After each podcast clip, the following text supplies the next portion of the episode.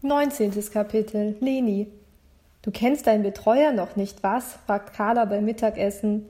Nein, was ist das überhaupt, mein Betreuer? fragt Leni. Carla stützt ihre Unterarme auf den Tisch und beugt sich in Lenis Richtung vor und sagt, der Betreuer ist deine Schnittstelle zur Außenwelt, dein Manager sozusagen. Er kommuniziert für dich. Er kommuniziert für dich mit möglichen Kunden, in deinem Fall Pflegefamilien oder weiterführende Schulen, Universitäten oder Firmen, und versucht dich an sie zu vermitteln. Natürlich betrachtet er auch deine Wünsche, Außerdem bekommt er die Daten sämtlicher Tests und Untersuchungen und muss festlegen, welche Erinnerungen du behalten darfst und welche du zusätzlich bekommen wirst. Ach so, sagt Leni.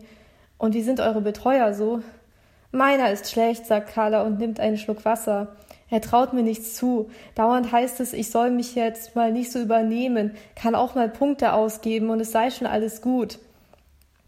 Vielleicht hat er ja schon längst was Festes für dich, sagt Anne. Carla schüttelt den Kopf. Glaube ich kaum. Sonst wäre ich doch schon längst nicht mehr hier. Ich denke, wenn man, ich denke, wenn man länger hier ist, bedeutet das entweder, dass zu wenig, dass man zu wenig.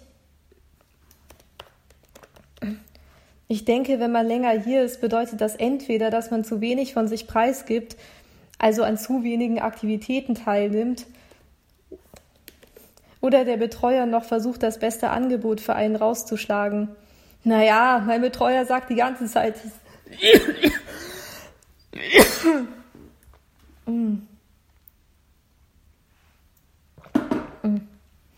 Naja, mein Betreuer sagt die ganze Zeit, ich soll endlich mal Gas geben. Dann könnte er verdammt viel für mich rausschlagen, sagt Winne. Naja, wohl eher für dich, habe ich geantwortet. Außerdem mag ich es hier. Das Essen ist hier besser als in jeder Firmenkantine. Eigentlich kann man den ganzen Tag über rumgammeln. Spinner, sagt Niklas. Schon aufgefallen, Trottel? Wir leben in einer Leistungsgesellschaft. Du vielleicht, sagt Winne. Aber ich kann, aber ich kann eben nicht an sowas glauben. Ist halt so. Ich verstehe einfach nicht, was daran toll sein soll, den ganzen Tag über Befehle auszuführen.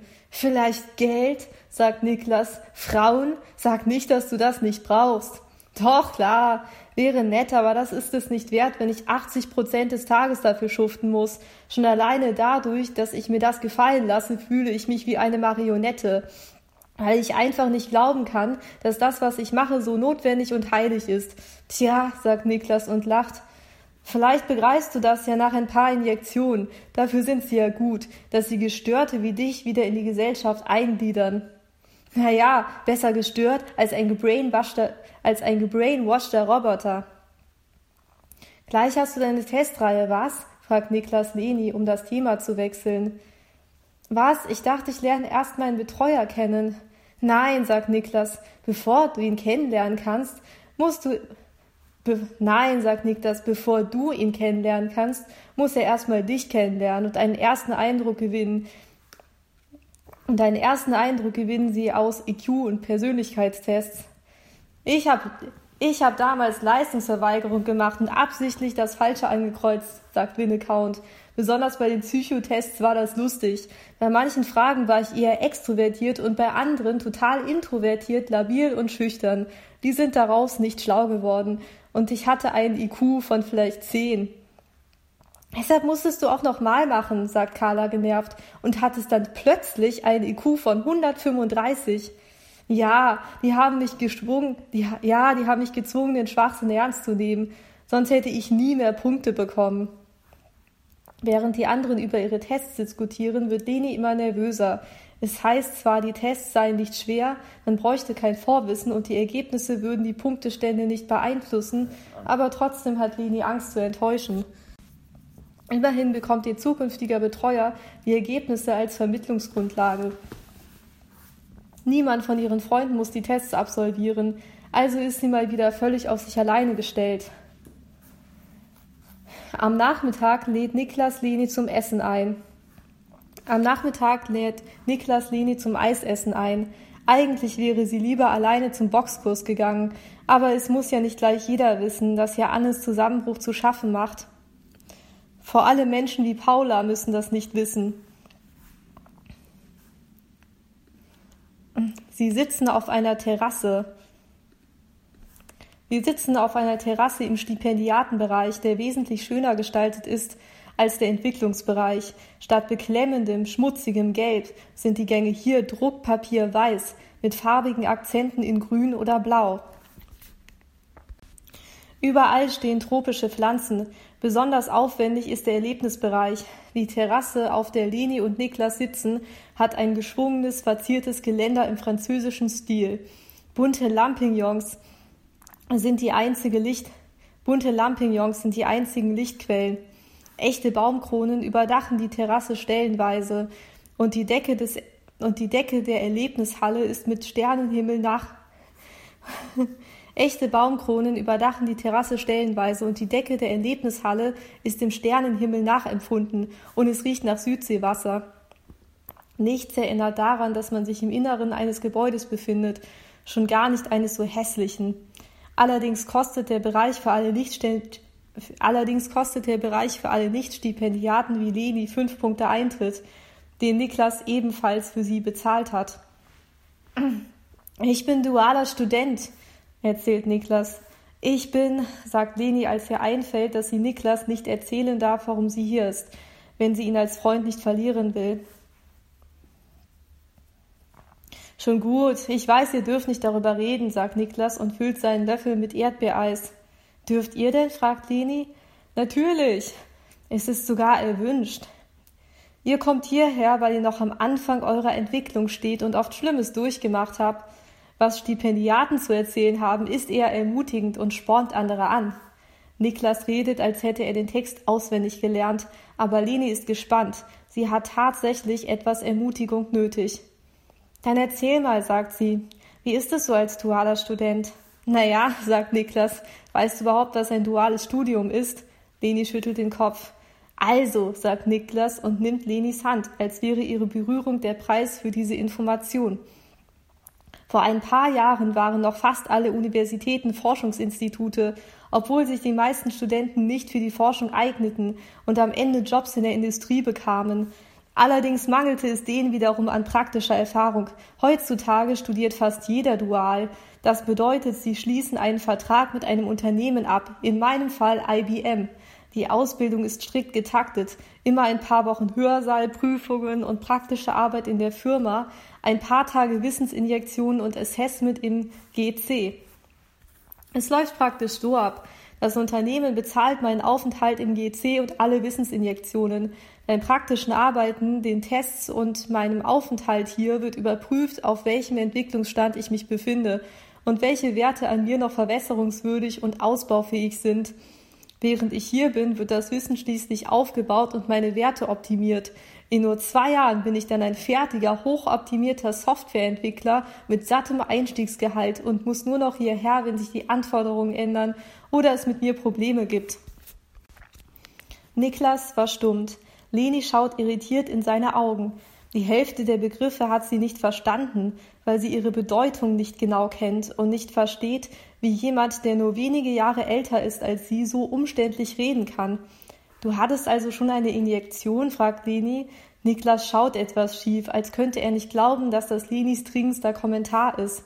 Ja, natürlich, normal, sagt Niklas. Ich bin zum vierten Mal hier von insgesamt acht Perioden.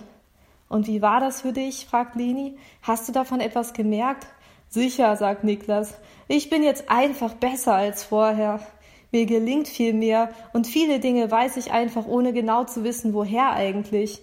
Ich kann mich besser konzentrieren, viel länger lernen und bin weniger schnell erschöpft.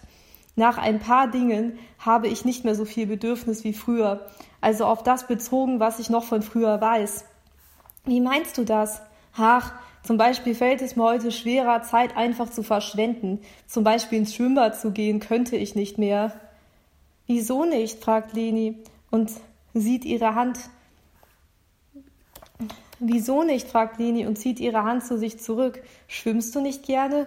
Früher vielleicht, sagt Niklas. Aber heute finde ich das eher albern. Es führt halt zu nichts. Es bringt die Karriere nicht weiter. Ach so, sagt Leni. Deine Karriere scheint dir ja ziemlich wichtig zu sein. Natürlich ist sie das, sagt Niklas. Sie ist sogar das Einzige, das heutzutage zählt. Sie bestimmt, wie viel wert man ist, wie viel Geld man später bekommt, wie gut man wohnt, wer auf einen steht, einfach alles hängt davon ab.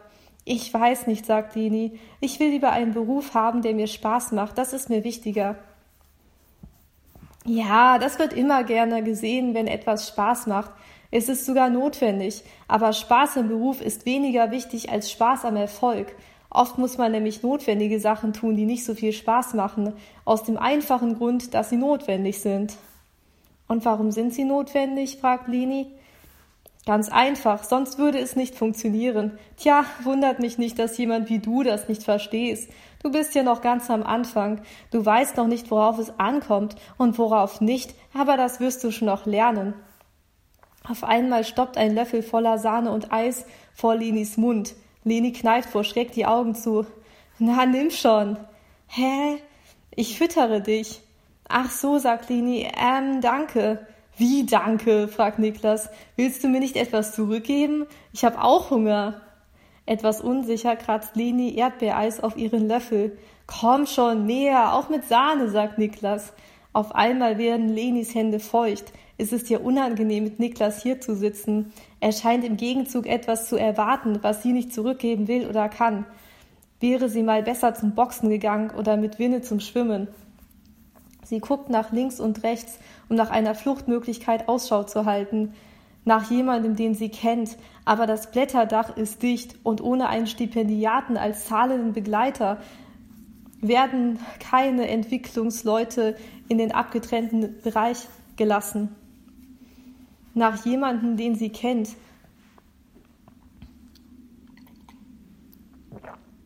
Aber das Blätterdach ist dicht und ohne einen Stipendiaten als zahlenden Begleiter werden keine Entwicklungsleute in den abgetrennten Bereich gelassen. Niklas Mund formt um die Öffnung, mit dem Leni ihn füttert, ein ausgeprägtes Lächeln. Er legt einen Arm um ihre Schulter und lässt sich in die Stuhllehne fallen. Sie sitzen eine Zeit lang da. Leni traut sich nicht, sich in Niklas Griff zu bewegen, weil sie fürchtet, dass er etwas Falsches in diese Bewegung hineininterpretiert und die Bewegung fälschlicherweise als Einladung auffasst. Von irgendwoher hört sie einen Bachlauf plätschern, Stimmgewirr schwillt an und verschwimmt wieder. Leni spürt Niklas streichelnde Finger in ihren Nacken. Leni spürt Niklas streichelnde Finger in ihrem Nacken. Unangenehme Stiche scheinen an den Berührungspunkten durch ihren Körper zu zucken. Auf einmal fällt ihr ein, dass es gut wäre, ein Gespräch anzufangen.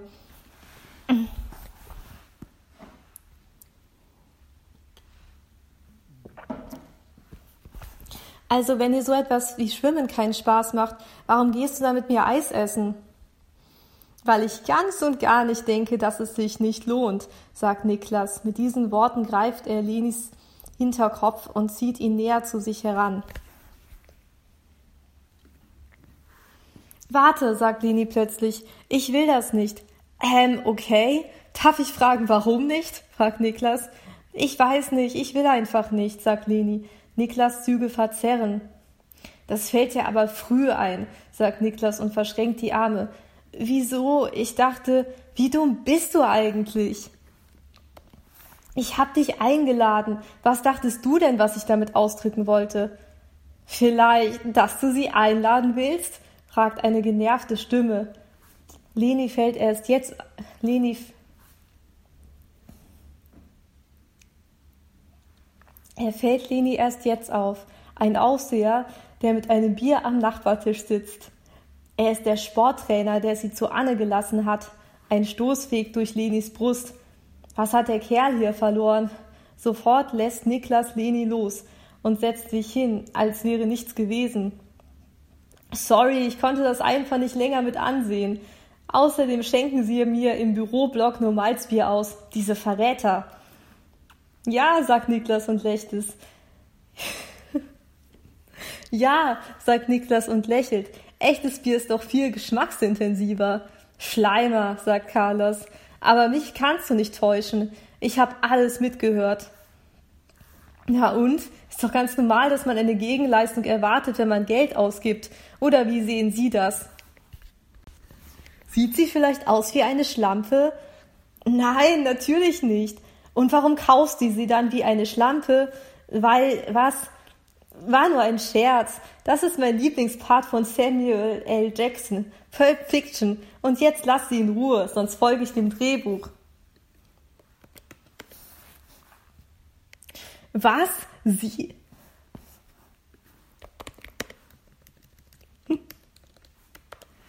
Was sind Sie denn für ein Aufseher? Ist es Ihnen überhaupt erlaubt, den Patientenbereich zu betreten? Wenn ich mich recht erinnere, dürfen die Betreuer nur über die Bänder Einfluss nehmen und in Einzelgesprächen. Tja, dummerweise ist das ja ein Einzelgespräch, aber nicht zwischen uns beiden. Ich bin nämlich Lenis Betreuer, also mach dich am besten vom Acker. Komisch, von einem Gespräch war nie die Rede, sagt Niklas. Meines Wissens nach können die Betreuer nur über Terminkalender mit ihrem Klientel in Verbindung treten. Sorry.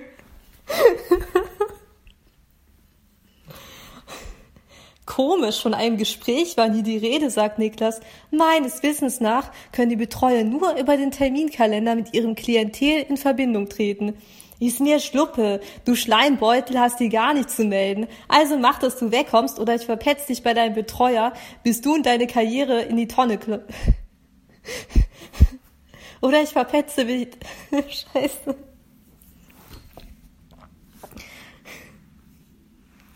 Ist mir Schluppe, du Schleimbeutel hast dir gar nichts zu melden. Also mach, dass du wegkommst oder ich verpetze dich bei deinem Betreuer, bis du und deine Karriere, bis du und deine oder ich verpetze dich bei deinem Betreuer, bis du deine Karriere in die Tonne kloppen kannst.